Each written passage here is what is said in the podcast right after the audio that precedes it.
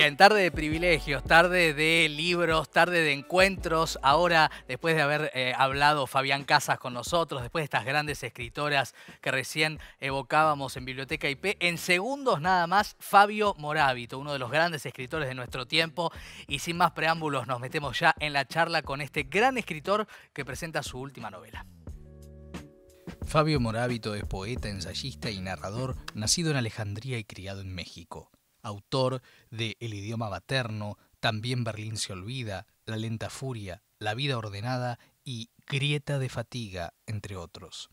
El lector a domicilio es su última novela publicada en Argentina. Bien, y aquí estamos ¿eh? con El lector a domicilio, la última novela de este enorme escritor que es Fabio Morábito, admiradísimo también en la Argentina.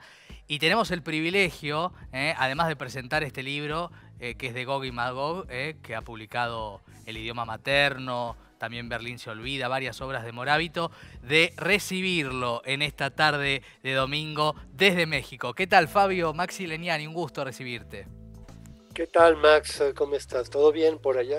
Bien, bien, una alegría este, después de haberte leído este, tantas veces y con mucha admiración eh, recibirte y con esta novela este, tan particular, ¿no? Eh, que llega ahora a la Argentina, que ha sido premiada y que tiene que ver, le contamos brevemente al público, ¿no?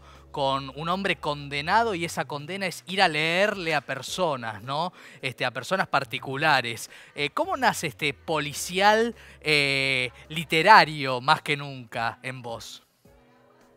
Empezó como un cuento que em, es la primera parte, las primeras páginas de la novela, que es la visita de Eduardo, el protagonista, a, a dos hermanos em, que están inscritos en este especie de club de lectura en el que él eh, de casa en casa va mm, leyendo eh, sobre todo prosa, novelas o cuentos.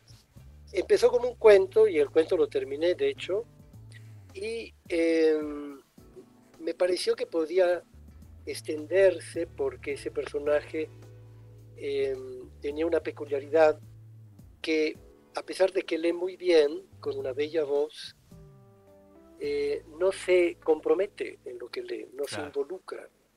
Y, se lo reclaman, los hermanos se lo reclaman, se han dado cuenta de que cuando lee piensa en otra cosa, se lo reclaman, se lo reprochan y ese, esa característica me sentí que redondeaba el personaje y que le daba una, un espesor, una profundidad que podía permitirle extenderse en, más, en más eh, entornos, así. Y entonces fue creciendo el libro con nuevos personajes y por supuesto con nuevas visitas de él a las casas de esas personas. Claro, claro. Hay algo que, mm, que en la contratapa, ¿no? Eh, dice Sergio Chefkek, este eh, sobre tu libro que es algo que uno percibe al leerlo, ¿no? Hay algo del orden de lo kafkiano, de situaciones un poco kafkianas eh, y, de, y de personajes también, porque no? Kafkianos en cuanto a, a que no se termina de comprender la, ciertas fatalidades. Eh, ¿Lo reconoces vos también esto en el libro? Bueno, es un personaje que pasa por una crisis muy fuerte, y que justamente el reclamo que le hacen sus lectores de no involucrarse en lo que lee, él lo toma como una, un reproche mucho más general y mucho más profundo a su persona. De manera que en la novela se ve eh, una, una transformación de ese personaje aparentemente abúlico, aparentemente desligado de todos, que eh, cumple una condena menor de la cual no sabemos nada, que sin embargo es suficiente como para que él haya cortado relación con casi todas sus amistades. Entonces está solo, vive en casa de su padre, mantenido por su padre, un, hombre que se está muriendo, eh, y sus contactos, su, único contacto realmente importante es con la cuidadora de su padre, por un lado, y con las meseras de el café al que él eh, acude casi todos los días y, con quienes tiene una relación irónica, polémica, fraterna porque lo conocen desde que era niño, esas meseras. Y por lo tanto es, es, un hombre que está en un momento como en suspensión, como ni para adelante ni para atrás. Y, y, claro, eso tiene algo, algún sabor con cierto personaje de Kafka, con ciertos, cierta situación un poco al Albert Camus.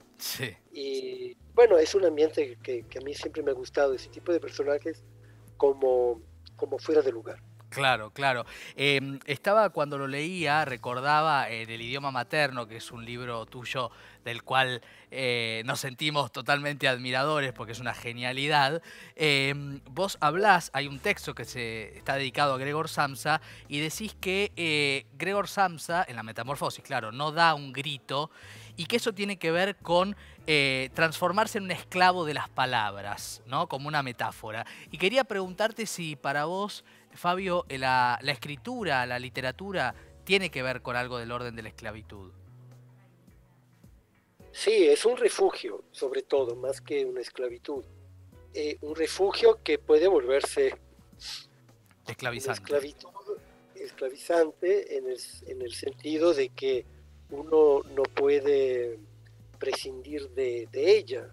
Creo que en todo escritor hay la necesidad de apartarse del rebaño, por así decirlo, y encontrar justamente en el mundo de la ficción eh, un, uh, un, complemento una compensación a una incapacidad de vivir, dicho de manera brutal, a una, ¿sí? a una, torpeza ¿no? para la vida, que es justamente la que manifiesta Eduardo, el protagonista de mi libro, ¿no? que, que en efecto eh, se muestra como titubeante, indeciso en muchas cosas, em, pero al mismo tiempo, eh, y eso es lo que siempre es interesante de esos personajes en crisis, eh, al tocar el fondo, son, mm, eso les proporciona una lucidez o no se hacen tontos, digamos, ¿no? Porque todos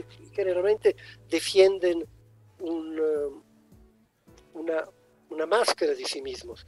Y cuando uno siente que no tiene o no puede defender ya nada porque se siente como que ha tocado el fondo de una crisis, eso le otorga eh, una sinceridad demoledora eh, y una, una lucidez que muchos otros no tienen. Claro. Eh, hablando de lucidez, eh, cuando, uno, cuando uno lee tu obra, este, tus cuentos, pero tu parte también ensayística o tu poesía, eh, se da cuenta de que sos un escritor con una gran capacidad de observación, pero también con una gran capacidad de ser original en tus observaciones. ¿no? Esto se ve sobre todo en lo ensayístico sobre temas muy transitados. Recién hablábamos de esto de Kafka. Em, ¿Es, ardua para vos la tarea eh, de pensar eh, la escritura? ¿Es natural? ¿Es fluida? ¿Cómo es tu, proceso creativo? Bueno, es, es, difícil como creo que para todos aquellos que escribimos. Em, sí, escribir es, no, no, es fácil porque es muy fácil decir mm, banalidades, lugares comunes, eh, verdades sabidas y uno espera al leer un libro que eh, encontrar siempre nuevos aspectos de la, de la realidad, eh, un giro, un matiz, una angulación de las cosas que le sean reveladoras de algo. y, y, uno tiene de algún modo la, la, obligación frente a sí mismo y frente a los eventuales lectores de profundizar, de escarbar, de, de encontrar algo que idealmente no había sido dicho. ¿Qué tan difícil es eso? Bueno, depende de muchos factores. Obviamente hay, hay temas, hay entornos con los cuales uno se siente más eh, familiarizado y, y, otros que le son totalmente vedados. Yo creo que parte de la madurez de un escritor es encontrar aquello sobre lo cual tiene algo que decir y no dispersarse en cosas sobre las cuales pues no podía decir nada, interesante. La hojarasca. Y luego sí, y luego están los otros, los que juzgan, los que te dicen eh, desde que uno empieza a escribir, desde que es joven, dicen por aquí no, esto no vale la pena, eh, en fin, ese trabajo constante de crítica, de confrontación, que es tan útil, que es tan importante para que uno pues se vaya puliendo y vaya encontrando cuál es su voz, cuál es su, claro. Mirada privilegiada. Totalmente.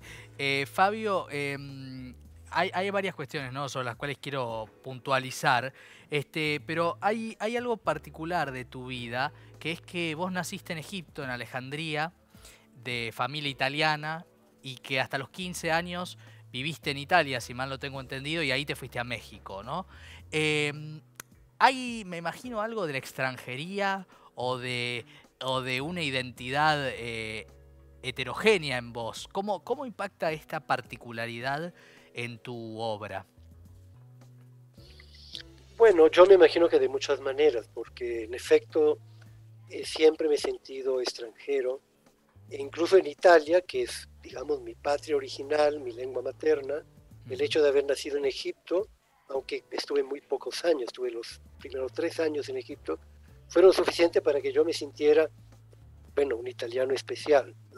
Y luego, cuando la familia llegó a México, eh, esa extranjería terminó de, hacerse más evidente, porque claro, en México, cuando yo llegué, ni siquiera hablaba español, era un país para mí totalmente desconocido. Y de algún modo esta doble extranjería para mí fue liberadora frente a la primera, porque la primera era una especie como de, de, algo incómodo, algo, algo que yo no podía manejar muy bien, ¿no? Ser, ser alguien más del rebaño, pero, pero no totalmente, ¿no? Y, bueno, eh, qué bueno que por fin salís totalmente del rebaño, ¿no? Y, y, y, asumí una extranjería total. Ahora, la extranjería eh, eh, puede ser muy prestigiosa, pero en realidad hay, que ver cómo se vive.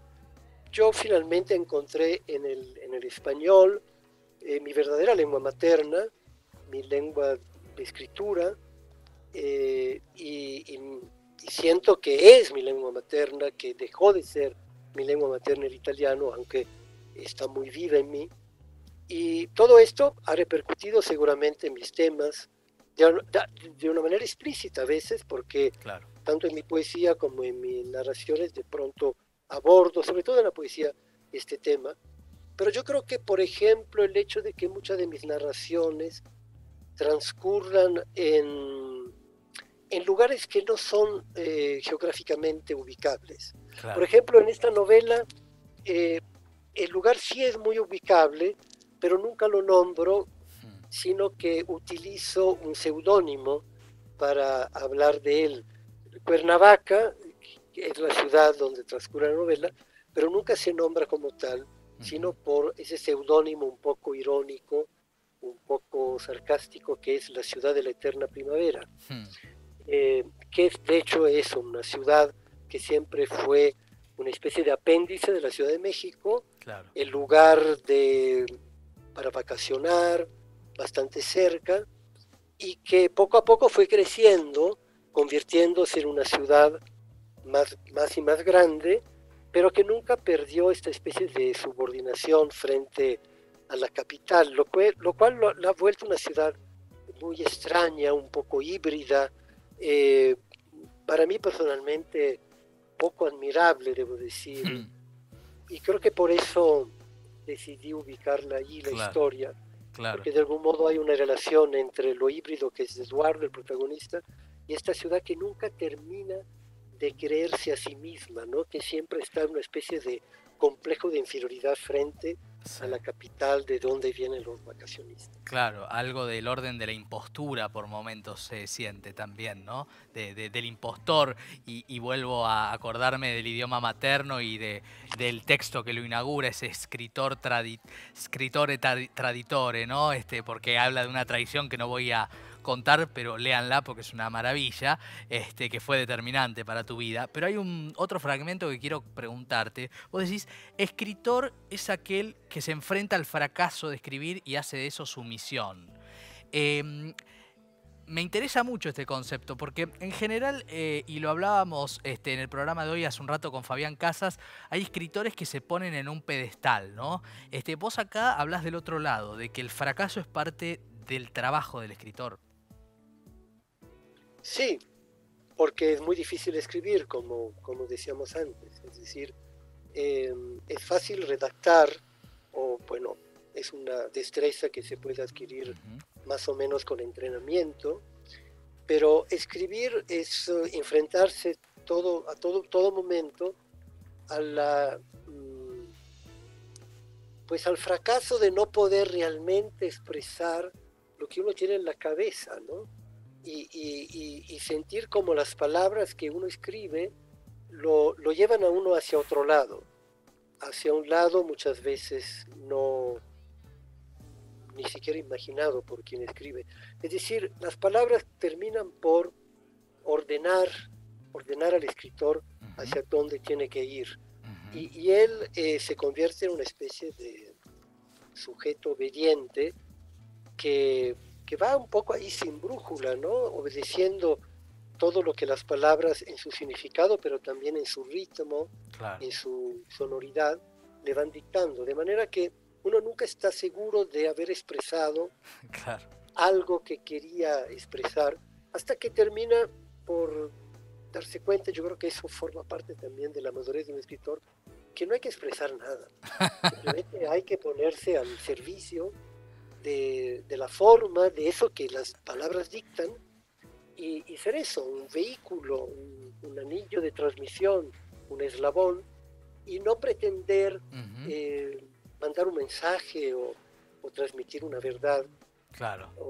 que la forma transporte, ¿no? De eso se trata. Que la forma transporte, sí, pero eso mm, tarda uno mucho en, en aprenderlo y no termina de aprenderlo nunca, porque finalmente es muy natural que uno quiera decir algo y mm. después eh, se revele o se resista hacia esos, esas bifurcaciones, los caminos que se van abriendo, que uno se ve obligado a tomar sin saber muy bien hacia dónde van. Totalmente.